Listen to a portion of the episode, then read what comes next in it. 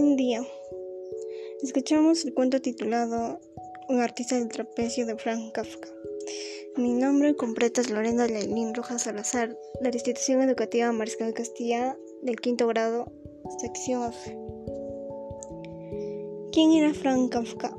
Frank Kafka nació en Praga en 1883 en una familia judía.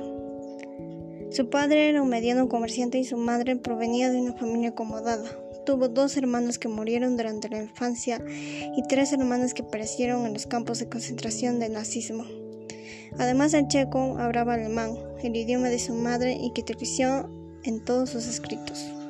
En 1917 se le diagnosticó una tuberculosis que fue agravándose, por lo cual tuvo que estar internado en varias oportunidades. Además de su precaria salud, otros dos aspectos influyeron en la vida y en consecuencia en el carácter y temperamento de Kafka. Por una parte, la figura tiránica y controladora de su padre, que además lo menospreciaba e impresionaba excesivamente. Por otro, sus amores frustrados. Mantuvo varias relaciones con mujeres de diferentes estratos sociales y llegó a estar comprometido en tres oportunidades con dos pretendientes sin que se concretara nunca el matrimonio. Muere en 1924 con 40 años debido a la tuberculosis. Pasemos el cuento Un artista del trapecio. Un artista del trapecio, este arte es uno de los más difíciles entre todos.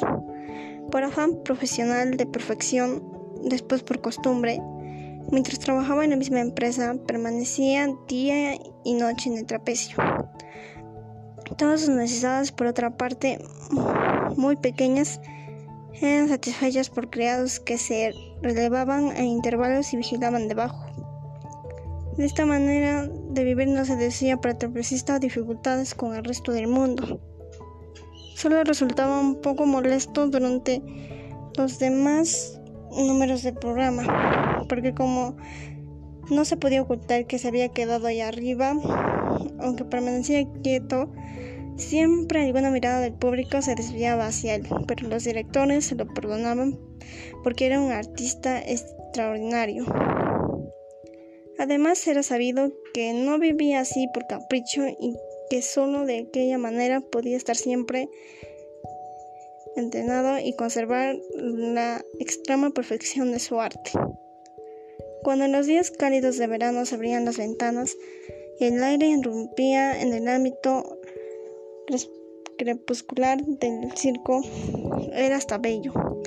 Su trato humano estaba muy limitado naturalmente, estaba siempre solitario. Alguna vez un empleado elevaba su mirada a la casi atrayente altura donde el trapecista descansaba o se ejercitaba en su arte sin saber que era observado. Así hubiera podido vivir tranquilo el artista del trapecio, a no ser por los inevitables viajes de lugar en lugar que le molestaba en sumo grado. Cierto que el empresario cuidaba de que este sufrimiento no se prolongara necesariamente. En el sitio de destino ya estaba la verdad del trapecio mucho antes de su llegada, pero para el empresario era eh, el instante más presentero aquel que el trapecista apoyaba el pie en la cuerda de su vida y en un sentimiento se encarnaba de nuevo sobre su trapecio.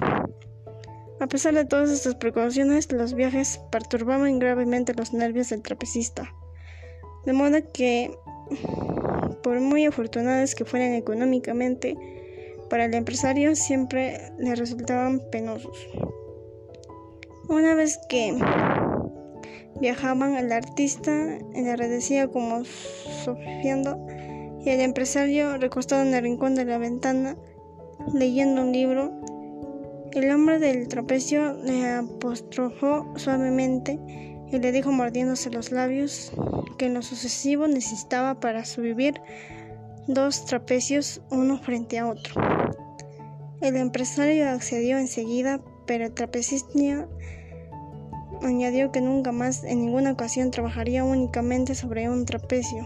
Pareció horrorizarse en la idea de que pudiera acontecerle alguna vez. El empresario de deteriéndose y observando a su artista, declaró nuevamente su absoluta conformidad. Dos trapecios son mejor que uno solo. Además, los nuevos trapecios serían más variados y vistosos. Pero el artista se echó a llorar de pronto. El empresario, profundamente conmovido y como no recibió ninguna respuesta, se subió al asiento, lo acarició y lo abrazó y estrechó su rostro contra el suyo, hasta sentir las lágrimas en su piel. Después de muchas preguntas y las palabras cariñosas, el trapecista exclamó sollozando.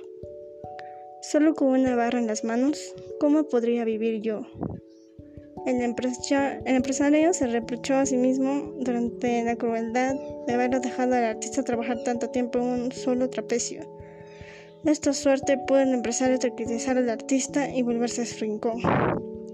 En cambio, él no estaba tranquilo, con grave preocupación espiaba a aturdidas por encima del libro al trapecista. Si semejantes pensamientos habían empezado a atormentarlo, podría ya cesar por completo, no seguirá aumentando el día por día, no amenazarán su existencia y el empresario, alarmado, creyó ver en aquel sueño aparentemente tranquilo en que habían terminado los logros, comenzar a dibujarse la primera arruga en la lisa frente infantil del artista del trapecio.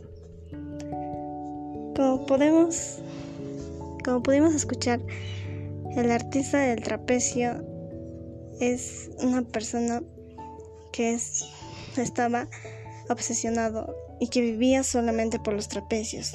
Hay muchas personas que vivimos por algo, por una meta que nos apasiona profundamente y está bien que sea así.